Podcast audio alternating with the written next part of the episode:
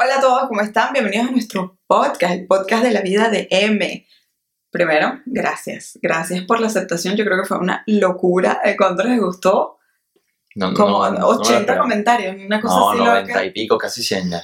Increíble. Sí. Y, y bueno, estamos todavía viendo todo lo que es las plataformas y todo lo demás. Por ahora, 100% segura que está disponible en Spotify como La Vida de M, pero pongan el título siempre del podcast para encontrarlo más fácil. Igual les dejo el link abajo.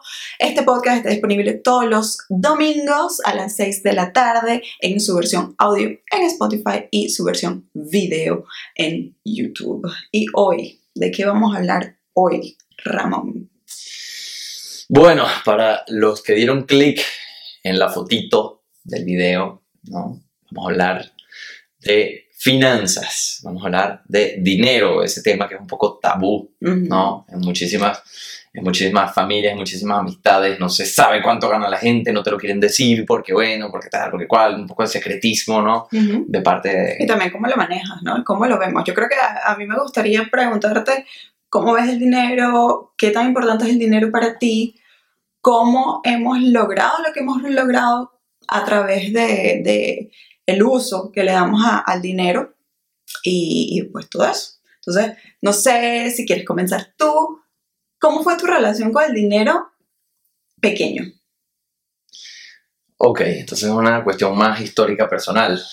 Ambas, yo creo que ambas. Yo creo que podemos dar como que un, un paseo por cómo veíamos el dinero, porque hay una historia interesante allí de cómo yo veía el dinero en Venezuela. Ah, sí, eso Right. es verdad. Oye, ¿verdad que se me había olvidado sí, ese pequeño... entonces yo creo que es interesante como que ver esa parte Ujú. y ya después ir subiendo a cómo fuimos viendo el dinero cuando tú y yo formamos una familia, Claro, cómo vemos el dinero hoy en día y qué hemos estado haciendo para conseguir lo que conseguimos. ok, ok. Bueno, em, resumiendo un poco mi historia, ¿no? Sin darle tampoco demasiada, demasiadas largas. Em, yo nací en una familia que era relativamente pobre. Yo voy a decir que más bien que era clase media baja. Mari era en Si tu mamá ve este video se va a rechazar. No, pero es verdad. Yo, No nací- éramos pobres. Bueno, quizás no éramos pobres, pero estábamos cerca. Éramos Yo no estaba ahí. ¿Qué pasa? Que, que yo nací eh, cuando mi mamá era muy joven, mi mamá tenía 19 años y ella fue aceptada en, en- en la Universidad Central de Venezuela, que en aquel entonces era muy buena, eh, para estudiar medicina. Entonces yo no me crié realmente con ella, sino con mis abuelos gallegos. Ahí es donde, digamos que creció mi cultura gallega, ¿no? Entonces, ¿qué pasa? Que el dinero nunca sobró, el dinero siempre fue para nosotros un poco difícil, fue un, un, un tabú incluso en mi familia, porque mi mamá no tenía manera de producir prácticamente nada, porque era estudiante de medicina. Yo vivía con mis abuelos y mis abuelos eran conserjes, mi abuelo era sastre, imagínense en Venezuela mi abuelo era, sa- era sastre. Y mi abuela era la conserje del edificio y limpiaba por ahí. Entonces ella ganaba pues de tigres, de limpieza, eh, limpiar el edificio y así vivíamos, ¿no? No éramos, no vivíamos de manera muy holgada, pero es cierto que tampoco nos faltó nunca nada, no éramos, nunca faltó que comer, nunca faltó... Tú pensabas en el dinero, conocías lo que era el dinero. siendo Sabía lo que era no tener dinero, pequeño? Ok. porque el dinero me privaba de muchas cosas que yo quería. O sea, tú pedías dinero y no había. Sí, Ok. sí. Ya Pero yo, yo como tal no pedía dinero, sino yo pedía cosas, yo pedía un helado, yo decían, pedía... no hay, no hay Y dinero. me decía, mira, ahora no, porque no hay Mm. dinero. Ok. Eh, por ejemplo, una historia muy trágica para mí. Todos mis amigos tenían Nintendo menos yo. Yo tampoco tenía Nintendo. Sí, pero tú no tenías Nintendo, no, eras niña, no te interesaba el Nintendo. Pero todo el mundo jugaba Mario Bros. O sea, yo fui a tener Nintendo cuando la gente tenía Nintendo 64. Para los entendidos saben que eso es grave. Porque todo el mundo estaba jugando en, tres- en tres dimensiones y yo estaba jugando píxeles de, de- ¿Cuántos eran? 24. Claro, No también. me acuerdo. 22. Con una historia y una 16 bits. realidad completamente diferente. Porque yo eh, crezco en una familia que ah, en aquella época éramos de clase media alta. Eh, es verdad que cuando yo estaba muy, muy, muy pequeñita, no, no era la época de más prosperidad. Mi, mi papá estaba fundando su, su negocio con la psicología, estaba cocinándose las cosas, pero ya cuando yo eh, estoy un pelín más grande, yo diría alrededor de mis nueve años quizás o algo así, comienza esta época extremadamente próspera en, en nuestra familia. Ah, Después del nacimiento de mi hermana. El nacimiento de mi hermana es un evento súper duro, que eso también sería interesante un día hablar de los hermanos, ¿no? Pues sí, sí, sí, nuestros hermanos, sí. El caso es que para mí, eh, para mi familia, es un evento financieramente muy difícil por una serie de problemas que, que, que vinieron con, con- con el nacimiento de, de María Elena. Pero después de eso, un golpe de suerte, un- un- unas cosas del destino hace que todo se dé. Que mi papá comience a producir muchísimo y mi infancia, sí, a partir de los nueve años, es una infancia en donde yo en ningún momento me di cuenta de lo que era el dinero. ¿Por qué? Porque siempre estaba. Estaba en su forma física del dinero como tal, en donde si yo pedía algo simplemente había y ya me lo daban, o estaba en la abundancia de, de lo que fuese.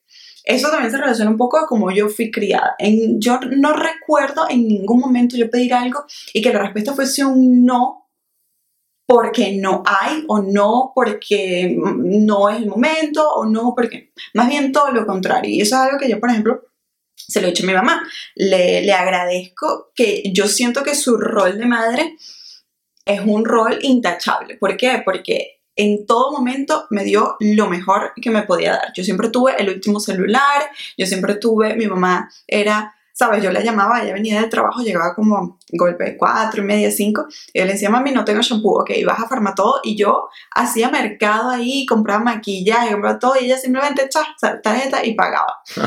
Y, y eso, eh, para mí, eso en, en- me hizo muy feliz, obviamente, yo en ningún momento A ver, sentí, día tú, tú fuiste a Disney World, yo, tú ibas a Aruba todos los años, yo fui a Disney a World, Estados yo Unidos, yo no sé cuántas en, veces. en los años de más prosperidad, eso era ir a República Dominicana, llegar, deshacer las maletas, irnos a Aruba.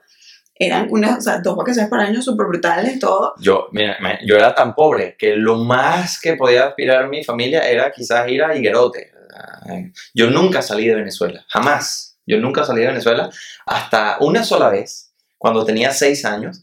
Toda mi familia hizo una vaca gigante, pidieron prestado dinero, imagínate, pidieron prestado dinero amigos para comprarme a mí un pasaje para yo poder ir a visitar a mi familia en España, porque no conocía ni a mis primos ni a mis tíos, que todos son gallegos. Y eso fue, bueno, que mi mamá tuvo que pagar ese, ese, ese dinero como por un año a su amigo Virgilio. Sí. Y, mm, No, en mi casa, en mi casa se, se viajaba mucho, no se viajaba muy lejos, eran muchos Estados Unidos, mucho es una cosa muy curiosa. Tu, tu familia era muy americana, era muy pro-americana, Sí, la mía era sí, muy sí. pro-europea. ¿no? Muchísimo, bueno, claro, se explica porque tus orígenes y- Claro. no tenía nada que ver con Europa, Europa estaba lejos. Yo creo que para viajar también tú necesitas estar expuesto a eso, a saber que es una opción. En mi caso no era una opción y además que también nos quedábamos muy fijos en, los destinos. Era como que nos encantó Aruba, pam, pam, pam, Aruba todos los años, ta, ta, ta, ta. Entonces, bueno, ¿qué pasa con, con, con el dinero para mí? Yo crezco y eh, voy al colegio y recuerdo tal cual, era papi, dame dinero. Al bajarme del carro, antes de bajarme, o sea, era, era llegando al colegio así y antes de bajarme yo, yo sabía que era el momento de papi, dame dinero, sacaba, mi papá siempre tenía cash y mi mamá siempre, yo no sé por qué coño, tenía un sobrecito de CanTV en esa cartera, porque tú sabes que ella trabajaba en el fuerte, Sí. entonces ella tenía que atravesar el valle y ella jamás metía real en su cartera como tal. Pero yo no sé por qué esa mujer siempre un sobrecito de CanTV abierto así con un bojotal de real. CanTV, CanTV, para los que no saben, era, no sé si existe todavía, era una compañía de teléfono. Eh, que Entonces le tenía- llegaba la factura y ella agarraba el sobre y chaca, metía ahí los reales. Entonces era gracioso porque ella sacaba de ahí para, para darme. Ese era su monedero, un, un sobrecito viejo de CanTV.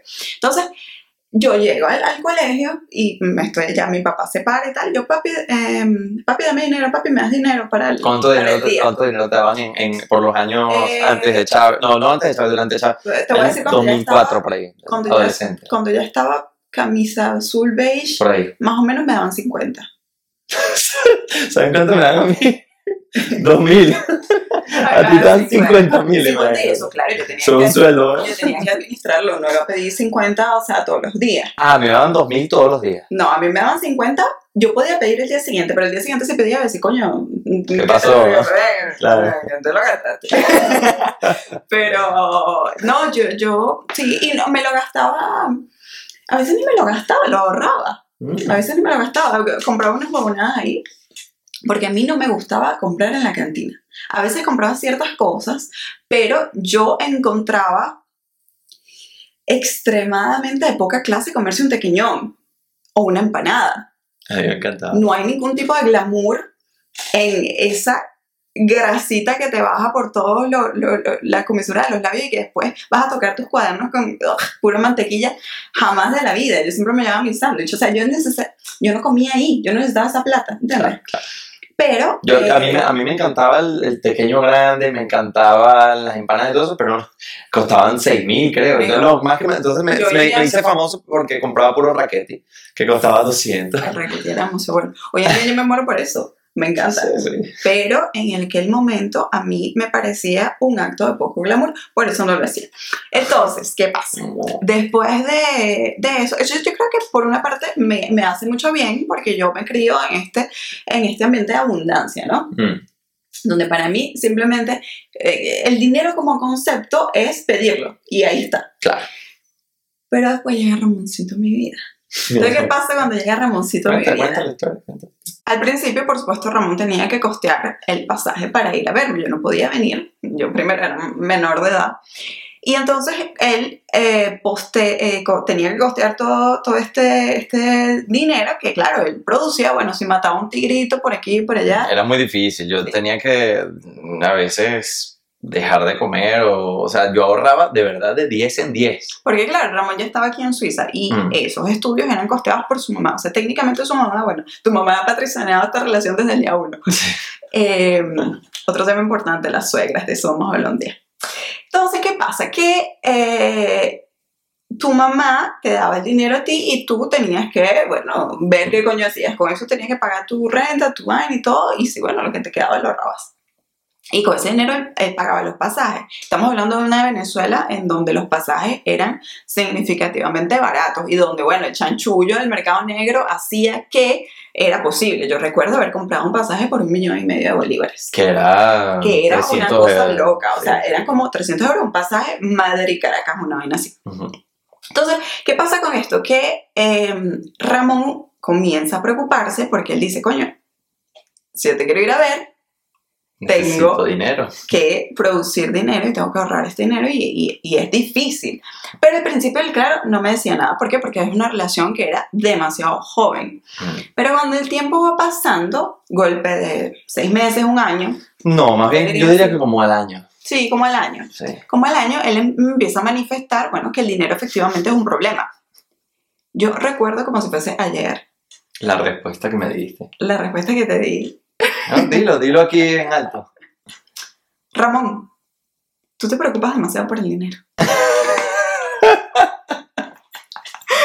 y él como que, mira, mardita, entiendo que, o sea, ¿qué pensaste? ¿Qué pensaste? Dije, dije que tú vivías en una burbuja de, de, de, de bonanza que, y no, que realmente no tenías idea de lo que significaba el dinero. Es que lo no que pasa es que tú me dijiste, tú me dijiste, es que yo siento que para ti significa demasiado el dinero. Sí. Y yo siempre me acuerdo de una frase que mi papá me ha dicho siempre, y es que el dinero no da la felicidad, pero sí la quita. Entonces yo era una persona extremadamente pobre. Eh, mis estudios de violín eran carísimos. Yo estudiaba en aquel entonces en una academia de solistas internacionales que costaba 25 mil francos al año. 25 mil francos al año son casi 30 mil dólares al año. Y como es lógico, yo, ni, ni yo ni mi familia podíamos pagar eso. ¿no? Era imposible costear. Por suerte, gané una beca que me permitió pagar solamente algo así como 5 mil, que seguía siendo bastante para mí en aquel Pero es que entonces. también añádele la vida en Suiza. Más, claro, por con- supuesto. incluso si tú tienes un buen salario en España, obviamente es un, es un, es un montón Sí, de sí, sí. plata mandar es, es real desde España a, a Suiza. Total. De- y de hecho, en aquel entonces tuve que aplicar ya la técnica del personaje secreto. La, Desalmuerce. la desalmuercena. O sea, yo comía una vez al día. En algún momento de, de los estudios tenía que comer una más al día. Porque no me daba para lo demás. No, panquequita. Panquequita era un lujo de los fines de semana. Sí, La- el No, peor momento estaba comiendo pasta sola. ok. Ni sal tenía. Y a veces un poquito de mantequilla le podía poner, que le robaba a mis otros compañeros, porque era una nevera comparti- compartida. Claro. Pero no, no podía robarles otras cosas y no, que, no, es- no es la idea tampoco. Entonces comía una vez al día pasta sola y era muy duro también porque tenía que estar concentrado estudiando violín. Entonces, claro, me, Claro. me medio enfermé, pero bueno, no me quedó otra que, que, aguantar lo que, lo que estaba. Y además, si uno no podía pagar los pasajes para, para, para ir a Venezuela. Y así el tiempo pasó, el tiempo pasó y, y sobrevivimos a, a todo eso. Cuando Ramón iba para allá, ella me, me manifiesta que efectivamente no tiene, no joda, pero es que ni para pagar un cachito, era yo quien comenzaba a cubrir todos los gastos de él en Venezuela. Y eso a mí me pareció una cosa bellísima porque ahí, ahí, ahí yo creo que hubo un momento capital en nuestra relación que fue tener intimidad. A raíz de eso, ¿a qué pasa ahí? Nada, pero Ahí- estoy escuchando. Te da miedo, te da Pero miedo. fue, sí que Te da verdad. Entonces, eh, a, a raíz que Ramón y yo intimamos, todo se abrió. Todo se abrió. Literalmente. Ramón, un chico tímido. Entonces, ¿qué pasa? Que, que, que, que ahí comienza nuestra relación de familia. Yo creo que ahí empezamos tú y yo realmente a ser una pareja, a construir. Sí, Y ya se hace esta dinámica de, sabes, tú llegabas y yo te tenía, que me lo recordaste el otro día, que me pareció muy lindo porque no se me había olvidado. Mm. Y era que yo le hacía un kit de eh, artículos de higiene personal, por ejemplo. sí. Porque obviamente, sabes, era, él venía, entonces quizás no tenía shampoo, quizás no tenía jabón y tal, él se quedaba en casa de su papá. Que bueno, esa vaina era cualquier verga, ok. Y entonces yo le hacía este kit y entonces era como que, ¿sabes? Eh, desayunábamos, entonces él comía en mi casa, yo siempre pagaba. Era, era yo quien pagaba, bueno, Sí, sí, sí. era mi papi quien pagaba. Bueno, ves, nuestros padres financiaron. Ya. Y entonces, coño, se hace, se comienza a hacer esta dinámica. Y aquí, ahora que yo no lo analizo, porque ahorita vamos a hablar de qué es el dinero hoy en día para Ramón y para. María Emily, ahí siento que comenzamos a, a deshacernos un poco de, de estos roles, ¿no? De este, el hombre siempre es el que paga. Mm. El, ¿Sabes? La Sí, mujer sí. siempre es la que Ah, tiene al- que ser agasapada. Honestamente, a mí al principio me daba un poco de vergüenza, pero después te Al principio, es que al principio siempre era así, al principio era como que, ¿sabes? Jamás de la vida yo iba a pagar algo. No, imagínense, mí- yo, yo tenía una formalidad con ella que yo iba vestido elegante a verla, ¿verdad? Es que nuestras citas eran una cosa Una demasiado cosa así muy, muy, muy muy intensa, muy desde el principio nuestros mensajes. Un día, un día, un día hablaremos. un día, esos mensajes. Ajá, Bueno, entonces, y nuestras peleas también. también. Ayer tu- ay, chavo, ay, chavo, bueno, ese es otro tema. Ayer tuvimos una que bueno. Anyways, el, la cosa es que yo te quiero preguntar a ti, Ramón, ¿qué es el dinero para ti hoy en día? ¿Qué es el dinero para mí hoy en día? El dinero es una recompensa por tu tiempo, o es más bien un intercambio de tu tiempo. Exactamente, para mí es la moneda del tiempo. Sí, El dinero para mí es la moneda del tiempo. Que pónganse a pensar, cuando tú pagas algo, ¿qué estás pagando realmente? ¿Estás pagando tu esfuerzo? Eh, podría verse así, pero realmente no, porque de repente tú te ganaste esos reales haciendo un esfuerzo mínimo. ¿Estás pagando por mm, lo intelectual que fue tu trabajo? No, porque si tú eres constructor lo que tienes que darle palazos a una verga para partirla. No. El dinero es el mismo. El que se lo gana haciendo física cuántica que el que se lo gana rompiendo piedras. Tú lo que estás pagando es cuánto tiempo tú invertiste de tu vida para para que te dieran eso. Y en eso tú lo cambias por objetos, por bienes, por lo que sea. Entonces, es, es ahí en donde yo me digo qué importante es el dinero. Mm. Porque representa lo que no tiene precio, que es el tiempo. que es el tiempo. Claro, es lo más valioso que tenemos, además. Es precisamente por eso que la gente hace lo que sea por tener más dinero. Y, y- y es también un poco la, la- el quitarle importancia, lo, lo que hace mucha gente, al dinero, no entender la importancia del dinero. Eh, el dinero en realidad es una cosa que es muy importante, porque el dinero representa no solo, a, a pesar, no, eh, además del tiempo invertido, representa también, pues, el valor de las cosas, porque realmente el dinero en sí no es nada, el dinero es eh, un valor pues Ficticio, un poco más. ficticio, sí. no, no ficticio, pero un poco ficticio, Sí. que nosotros mismos le damos, le damos representación Ujú. de otra cosa que siempre, generalmente, si vamos a la economía es respaldado por otras cosas, ¿no? Que es el oro y esas cosas. Ujú. Pero, eh, pero en realidad, ¿para qué necesitamos el dinero? Esa es la gran pregunta. ¿Para qué necesitamos el dinero? ¿Por qué el dinero es importante? Porque el dinero nos da una cosa que nosotros ambos defendemos hasta la muerte y es libertad. Entonces, una persona que tiene libertad, que tiene completa libertad, no necesita dinero. Por eso los millonarios, ultramillonarios de Hollywood y todo eso, tú no los ves realmente eh, despilfarrando dinero, al menos líquido. Para ellos el dinero es una cosa que, que está como en una nube, ¿no? Ya no, depende del, del millonario. O sea, Bueno, sí, decir, hay- estamos hablando que de- Hay, hay de- millonarios en donde ya simplemente el dinero ya deja de ser un concepto, ya no, no existe. O sea, Claro. simplemente existe, va y ya. Ni siquiera pagas por a, la a eso, ya. a eso me refiero, a Ok. eso me refiero. O sea, el dinero, el dinero deja de ser un- una cosa en la que, que, que- Piensas. que existe en el mundo físico, sino que para ellos simplemente es, una, es algo que ya está. Imagínate, por ejemplo, alguien como Justin Bieber. Claro, pero también yo creo que para la persona común el dinero también evoluciona. ¿Por qué digo esto? Porque para mí cuando yo llegué a Suiza, Mm. eh, en, en nuestra época de mayor dificultad, estamos hablando de verdad de, de- de pasar hambre, estamos hablando que mi suegra, que es una persona que yo amo y adoro, se hace cargo de mí también, ya, ya estaba haciéndose cargo de Ramón, pero también se hace cargo de mí en, en Suiza. Sin embargo, obviamente las cosas tenían que dividirse a dos. Las mismas cosas que le llegaban a él ahora tenían que dividirse a dos, entonces era, era duro. En ese momento, que es cuando no tenemos dinero, la representación de un franco no es la misma que hoy en día. Yo siempre me voy a acordar que eh, cuando me devolví a Venezuela, yo quería llevarle algo a mi familia, yo quería saber. Y recuerdo ir a la, a la sección de souvenirs y ver que todo era completamente inaccesible para mí. Ver que una franelita simple así de Suiza costaba 20 francos y siempre se me va a clavar aquí en la cabeza lo que eran para mí en ese entonces 20 francos y lo que son para mí 20 francos hoy en día. Claro. Tengo la suerte de decir que hoy en día 20 francos no representan demasiado para mí. Ujú.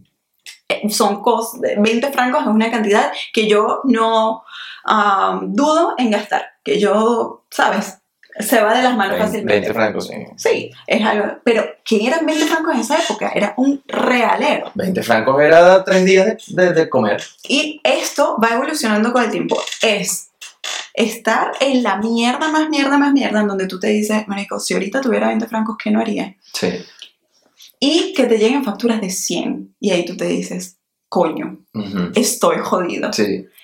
Después viene nuestra mejor época, que es en, en la que estamos, sin duda alguna, comple- donde tenemos una capacidad de ahorro del 30%, que de eso, vamos a, de eso se los voy a comentar después, porque la capacidad de ahorro es lo que te va a permitir realizar los proyectos que tú tengas. Tenemos esa capacidad de ahorro que es en- enorme, que es tres veces lo que cualquier persona debería tener. ¿Y ahora qué pasa? Que las facturas no son de 100. No, son Las de mil. facturas son de a mil, nos llegan los gastos de a mil. Y ahora es coño. Pero, ¿qué pasa? Que ya mil son nuestros antiguos 100. Claro. Ahorita que compramos este apartamento, se hablaban de cantidades exorbitantes que no nos cabían en la cabeza de una forma completamente natural. Y era, marico, tenemos que conseguir tanto. Se consiguen. Fue así como que... Tanto real. Entonces, aquí es donde vamos a decir, ¿cómo conseguiste eso? ¿Cómo Bueno, es, es muy importante, es muy importante hablar de los errores que se cometen y que te hacen perder el dinero. Porque es ahí, eso es lo que yo más veo en la gente. Primero, uno, que está pelando bola. La segunda, que en- los que no pueden ahorrar, que no consiguen como ahorrar, dicen, pero es que se me va el dinero. Y la tercera, aquellos que no tienen eh, planes o propósitos a futuro medio o, o- o- o a largo plazo. Entonces, uno de los errores principales, esto yo se lo voy a decir claro y raspado, los carros. No compren carro. ¿Para qué van a comprar un carro que cuesta 60 mil euros? Si van a estar pagando, qué sé yo, ¿cuánto, cuánto, cuánto podría ser? 10 años, una cantidad brutal, o sea, son 500 pontes que vas a pagar al mes. Durante 10 años para luego venderlo y comprarte otro. Un carro nunca va a ser una inversión. Jamás. O sea, grábense esta vaina. Cuando tú compras un Lamborghini y lo sacas del garaje, un 0 kilómetros, lo sacas del garaje y ahí perdiste 50 mil euros o 50 mil dólares. O sea, están, están dándose cuenta, ¿no? O sea, un carro jamás va a ser una buena inversión. Lo que estás haciendo es perder cada día, de, con cada día de uso, el dinero que, que No, invertiste. no solamente cada día de uso, sino cada día que pasa, porque el tiempo le quita valor a los carros, porque Totalmente, son modelos... totalmente. Pero yo te voy a ir más atrás. Las salidas, las comidas fuera, los lujos que aparentemente podrían ser recompensas, pero que al final lo único que están haciendo Es desvanecerse, desvanecerse y apoyando esta especie de, de fantasía de que ahora tengo dinero, ahora lo puedo hacer. Ahora me voy a comprar mi suéter de 300 dólares porque ahora lo puedo hacer. Sí, sí, sí. ¿Sabes? Sí, sí. Es como que, mira, tengo los reales, vámonos a cenar. ¿Sabes? Vámonos a cenar. No, bueno, pero ¿sabes? Vámonos a cenar unos burritos, un McDonald's. No, vámonos a comer carne de primera calidad. De pinga que lo hagas, pero hazlo en situaciones especiales. Claro. Nosotros, cuando Ramón empezó a tener un sueldo fijo, que ya teníamos unos ingresos eh, co- considerables, Aceptable. en ningún momento cambiamos de estilo de vida. Jamás. Seguíamos comprando. Sí es cierto que en, en ciertas cosas, sobre todo a nivel de alimentación, de como yo compraba eh, las cosas, o sea, es verdad que en nuestra época más paupérrima, hamburguesitas de, de migros, que sabrá Dios con qué carne hacen eso. Sí, sí, sí. Eh, el, toda el, el paquete de salchichas de este color que costaba como 5 y con eso comíamos, o sea, terrible, ¿no? Pero entonces mejoramos en, en ciertas cosas, qué sé yo, por ejemplo, ahora sí podíamos meternos al gimnasio y cosas así, pero en ningún momento hubo un cambio en donde consumíamos más cosas porque, bueno, sabes, ya X, vamos a... Seguíamos comiendo McDonald's, seguíamos comiendo Holy Cow, seguíamos con las mismas cosas. En ningún momento, sí, en situaciones especiales, bueno, por supuesto, un regalo importante, todo lo demás, y así, bueno, fuimos escalando y hoy en día no nos privamos de nada, pero la misma, la misma esencia sigue. Sí, sí, Es, sí. es porque, y eso lo estamos discutiendo el otro día, porque Ramón y yo siempre nos planteamos eh, una duda muy, muy grande y es un tema filosófico para nosotros importante, que son los hijos. Eh, en nuestro caso particular, nuestro hijo. Eh, porque siempre decimos en qué rollo nos vamos a meter. O sea, ¿qué, qué, qué es traer a una persona al mundo? Ese es el ¿no? segundo punto, diría yo. Los hijos. Yo diría que el 99% de las personas que tienen hijos no están preparadas ni emocionalmente ni financieramente para tener un hijo. Por dos razones. Primero, no entienden lo que significa tener un hijo. Yo creo que el entendimiento de tener un hijo es muchísimo más que... que- Tienes que prepararte, tienes Sí, que sí, sí. prepararte y tienes que primero crecer tú. Claro. Primero crecer tú y después hacer demasiado trabajo interno. Claro. Y, y activamente preguntarte, ¿por qué quieres tener un hijo? ¿Cómo vamos a hacer esto? ¿Qué- ¿De qué le vamos a hablar? ¿Cómo? O sea, es una responsabilidad enorme. ¿Por qué? Porque tú eres quien eres por tus padres. Por supuesto.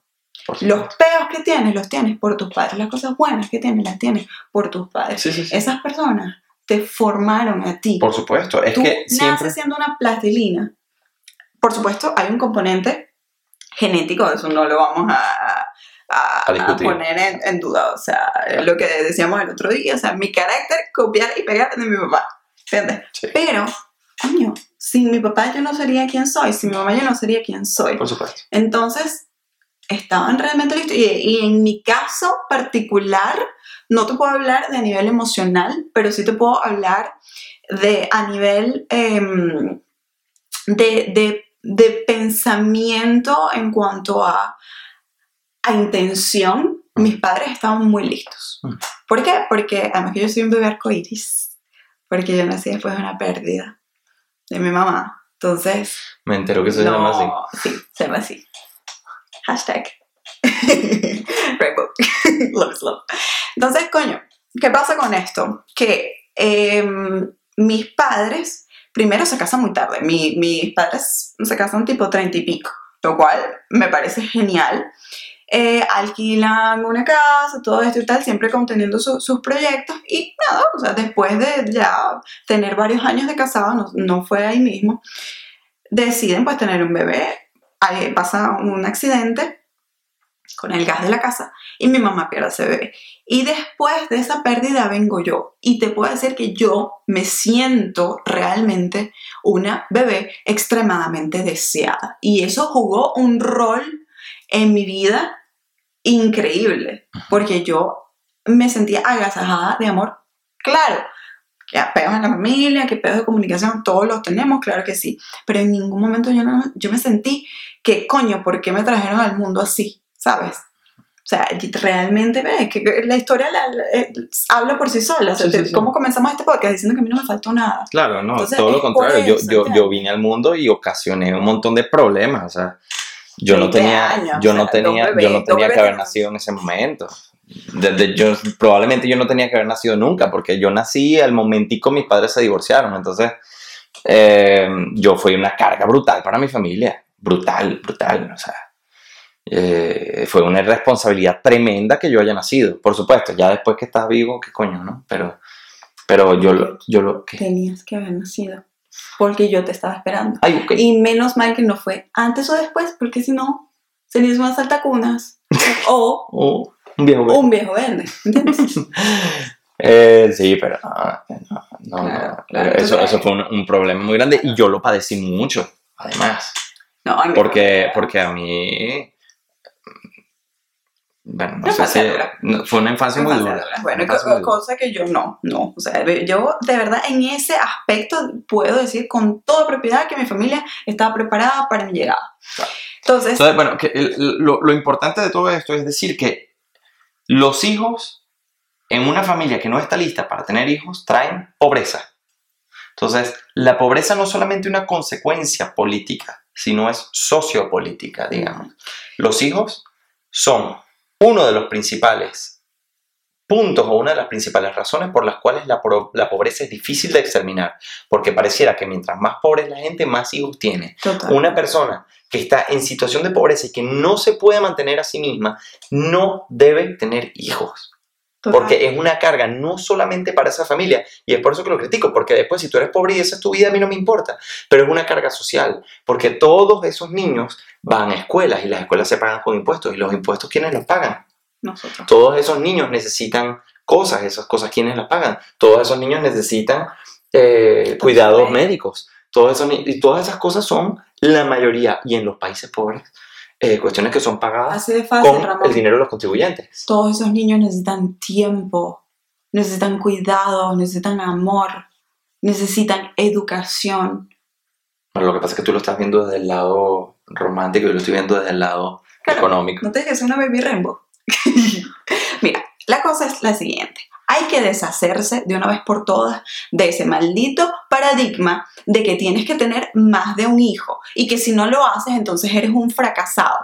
Esa vaina me molesta y se los digo que si no se dieron cuenta de la pequeña, mm, el pequeño matiz cuando yo hablo de mi hijo, porque nosotros planeamos y tendremos solo un hijo porque considero que en mis posibilidades tener dos hijos va a hacer mi vida más difícil y la vida de ellos. Y para mí es un acto de amor y un acto de responsabilidad para con la sociedad tener un solo hijo. Es que no solamente es que la sociedad, el medio ambiente, Todo. eh, las propias finanzas, la vida de él, porque imagínate después cuando se... O sea, nada más feo que, por ejemplo, eh, yo he visto eh, y he vivido casos de los hermanos que después se están repartiendo la herencia. Entonces se empiezan a matar unos con otros y tal. Ramón Antonio, la, la, la habitación, coño, tú tienes que tener tu propia privacidad, chico.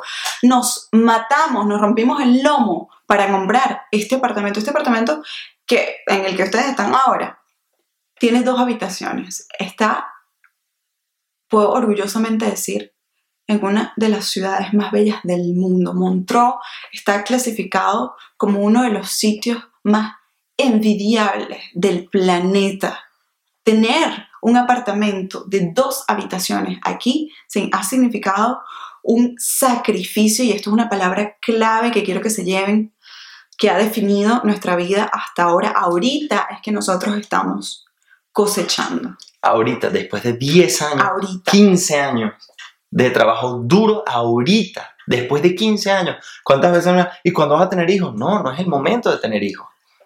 ¿Cuándo vas a tener una casa digna? Porque nuestra casa, para toda la, la audiencia De huesos amarillos y de huesos huesos negros. amarillos, eh, ustedes se recuerdan que nosotros, por ejemplo, no teníamos cocina. Sí, eso era mal vivir. Mira, marico, tengo que hacer ese esfuerzo porque yo me proyecté y yo me voy a comprar una casa en tanto tiempo y por eso estoy ahorrando, y por eso no como en restaurantes y por eso no me quiero comprar vainas de marca porque yo ya sé lo que quiero lograr de aquí a tanto tiempo. Que me levantaba a veces y decía, maldita sea, tenemos trabajo los dos, yo quiero tener una fucking cocina, tengo, coño, quiero tener un sitio donde yo pueda tomar una foto y que no salga esta fucking mosqueta que está toda marcada de, de mancha de sabrá Dios qué siglo.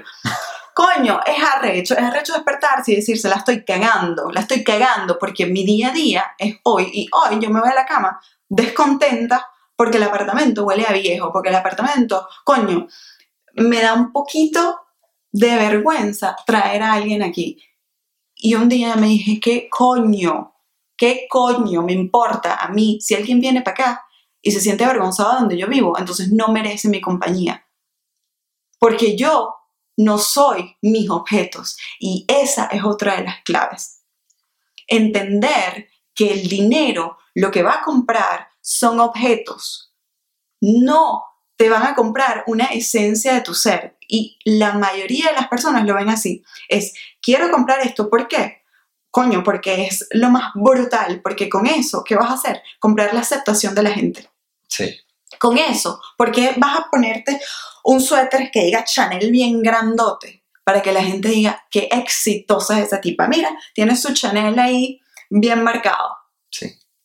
No, eso a mí, en lo personal, a María Emily, no me llena y no me dice nada de ti. Yo lo que quiero es escuchar lo que sale por tu boca. Y después yo jugaré si quiero estar contigo, si quiero tenerte en mi vida, si eres una persona val- valiosa o no para mí. Y no tiene absolutamente nada que ver con tu fucking bolso Louis Vuitton. Bueno, precisamente ese sería otro de los puntos. La ropa de marca. Lo que pasa es que eso también es una cuestión muy latinoamericana. El Yo diría, show off. el show. el- O sea, yo soy arrecho porque, mira, me compré mi reloj. Mira, yo soy arrecho porque tengo unos zapatos nuevos. Marico, Bueno. yo creo que no tengo ni una sola vaina de marca. Yo Lo creo que, que todo... lo que también yo lo entiendo, porque eso lo que te está es un reflejo inmediato de tu éxito, porque si tengo este objeto que vale mucho, es porque lo pude pagar, y si lo pude pagar es porque me está yendo bien, pero ¿sabes qué pasa? ¿Qué? Que muchas veces lo pagas y realmente ese dinero no lo tienes. Y ahí caemos en el temido crédito. Mm. Algo que sí hemos aprendido de la sociedad suiza, y hablo por ambos porque sé que los dos tenemos el mismo concepto del crédito. Los suizos, eh, para que lo- los que no conocen quizás, en su mayoría detestan el crédito porque entienden el dinero. Coño, estamos en Suiza. eh, Si hay un sitio donde la gente... más, faltaría más que la gente le cagaran el dinero. Y aún así pasa, conocemos casos. Entonces, la gente aquí no le gusta el crédito porque entienden que el crédito no es un dinero que tú posees. Esa es una cuestión que te- tengo una amiga, una anécdota. eh, tengo una amiga que ella me dice, me llega y me dice un día, ay, estoy demasiado contenta porque me aprobaron 2.000 de crédito. Y yo digo, ¿te aprobaron 2.000 de crédito? No, te aprobaron 2.000 de deuda. Ujú, total. Total que pasó un tiempito muy corto.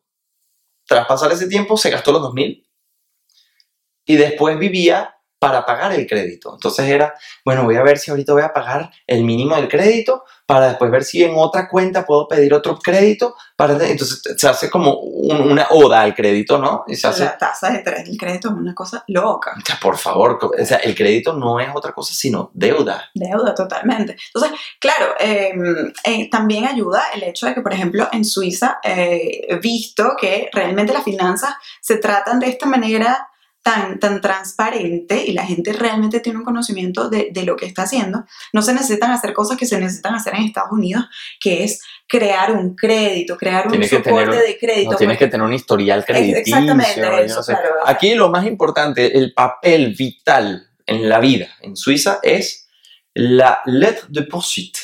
Es un papel que te da una oficina que se llama la oficina de la poursuite, que dice que usted no es deudor, Sí, Que no, usted eres- está no eres limpio. moroso, porque Que has, no pagado, eres- que- has pagado toda tu que no va a venir doctor Diablo a, a cobrarte. Sí. Entonces, aquí, esa, esa es algo que, que también nos caracteriza a nosotros dos y que lo hemos adoptado sin duda alguna de los suizos.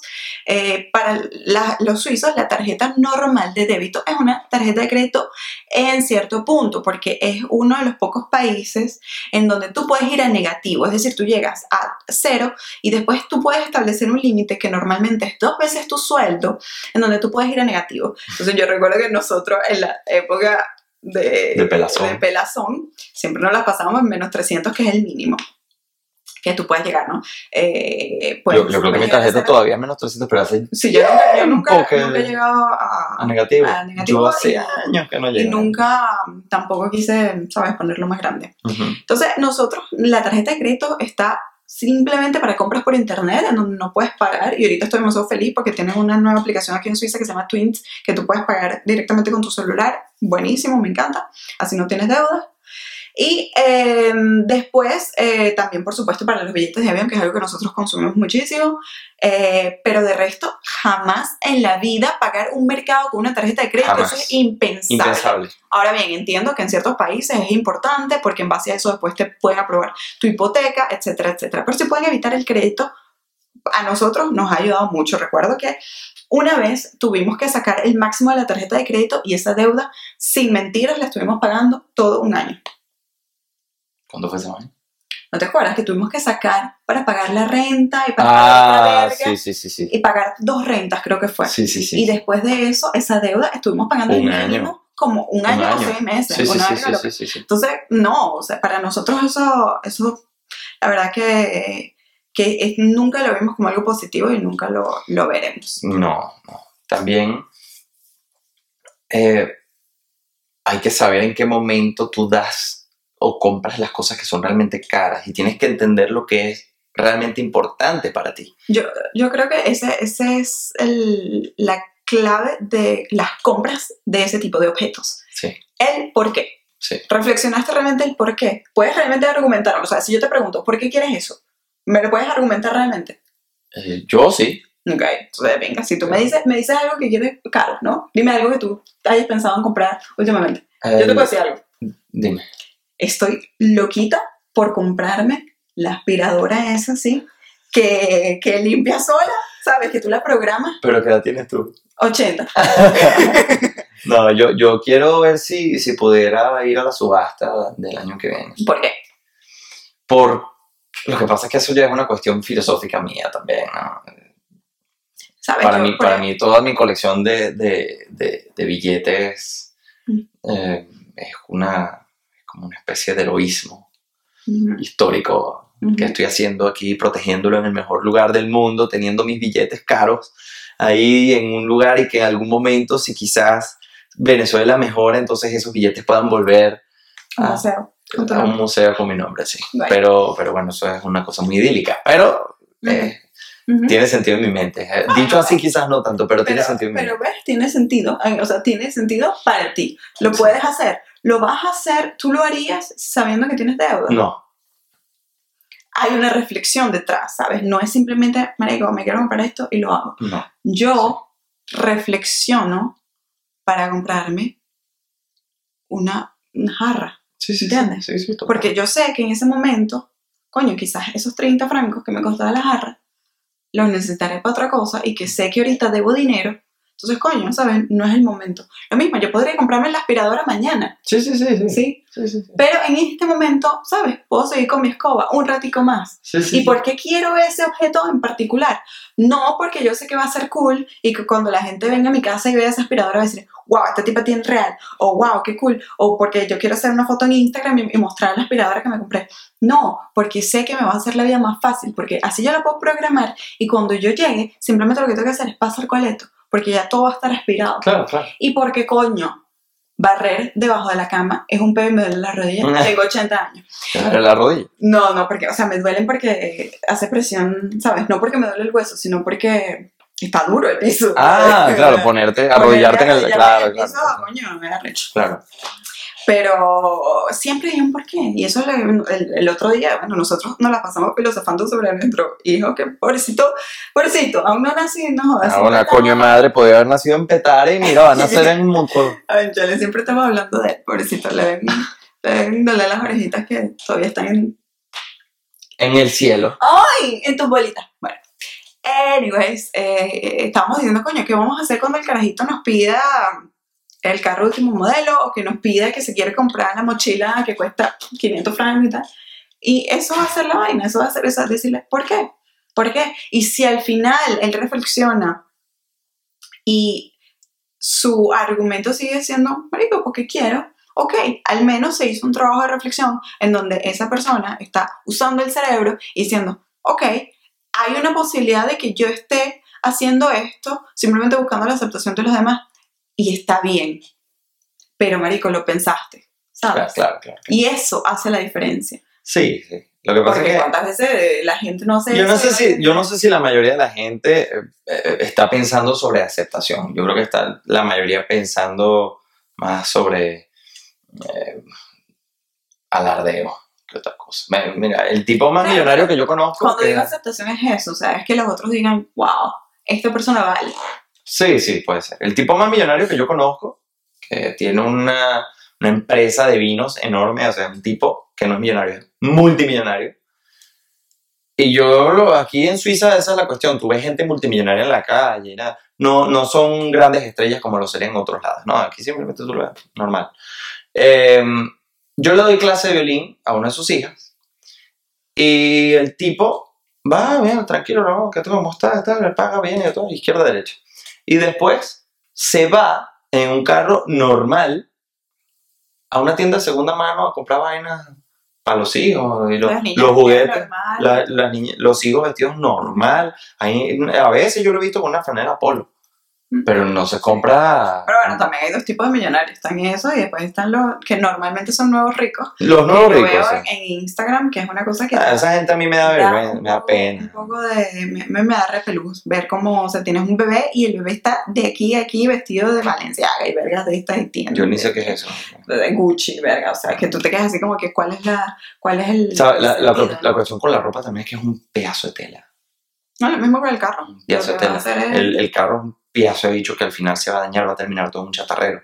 ¿Para qué? Estás desperdiciando dinero. O sea, también yo lo pienso, si vas a desperdiciar dinero en ropa, digo, cómprate una ropa normal. Yo no tengo ni una sola, nada de marca. Ah, sí, tengo una sola cosa de marca. Me compré una cosa de marca. Son mis zapatos, eh, marca, que ya ni me acuerdo cómo se llama. Geox, los que Geox, respiran. Y ni Geox. siquiera es una vaina loca así de Louis Vuitton. No, no, son tal, pero son caros. O sea, unos zapatos que cuestan 100 euros el par. Y a mí me duele pagar 100 euros por unos zapatos. Pero, pero, ¿qué pasa? Que son muy buenos. O sea, me compré unos Geox ahorita. No son tan tengo- buenos porque respiran y respiran el agua. Me compré unos Geox ahorita. Y, me van a durar un año. O sea, los- tengo dos pares de Geox ahora. Y llevo un año con ellos y están perfectos, casi nuevos, que lo que tengo es que limpiarlos un poquito para que estén. Luego, claro, cuando necesito zapatos deportivos, lo que voy es a esta tienda que hay aquí en Europa que se llama Decathlon. Y de verdad les juro que voy y veo el más barato. Y estos que tengo son, que fueron, estos zapatos fueron a la muralla china, a Oman, fueron a todo el Golfo Pérsico, fueron a, a Andorra. Han visto un montón, han visto un montón. Han visto, me costaron 10 euros. man. Yo en lo particular sí tengo cosas de marca. em, tengo una cartera Louis Vuitton y dentro de esa cartera Louis Vuitton hay otros accesorios, mis monederos Louis Vuitton y todo esto. Y hay una razón detrás de eso. Em, y es que Louis Vuitton tiene garantía eh, de por vida. Es decir, que si se me rompe una, una, ¿cómo se llama esto? Una strap. Una tira. Una, una tira de esas de, de vaina. Tiene otro nombre, pero no me viene ahorita a la mente. Eh, yo puedo ir y me lo arreglan. Gratis. O sea, si se te rompe, por, obviamente, o sea, si tú lo, lo, lo jodes tú, no. Pero si ellos ven que es un defecto porque está mal cosido o lo que sea, o porque el peso tal. Y de verdad me ha salido buenísima, lo utilizo todos los días, está como nueva. En fin. Y, y sí les confieso que yo al principio, cuando después de, de esa época donde yo me, me faltó tanto el, el dinero, pensé que los objetos materiales me iban a hacer más feliz. Y cuando pude realmente comenzar a comprarlos, me di cuenta de que no.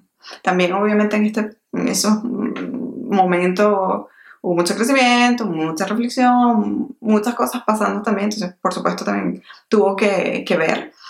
Pero hoy en día sí les puedo decir que todos los objetos que tengo y, y todas las cosas que hago, el maquillaje, todo lo que sea superficial, no es lo que me hace feliz a mí. Eh, es parte de mí, pero no es lo que me define. No sé si, si eso tiene sentido. Sí, tiene. Bueno, Bueno, pues espero que haya sido útil, sí. que les haya gustado, que se hayan quedado hasta aquí porque ha sido bastante Bueno. largo hoy. Déjenos en los comentarios qué opinan ustedes del dinero, qué hábitos que nosotros hacemos hacen ustedes también, cómo ven las cosas, utilizan el crédito y en qué país viven, porque nos interesa saber. Claro. Cuídense mucho, chicos. Nos vemos, chao. Adiós. Si este podcast te gustó y nos quieres dar un abrazo virtual, lo puedes hacer. Simplemente comparte esto en tus historias de Instagram, que la gente lo vea. Es la única manera en la que nos puedes ayudar.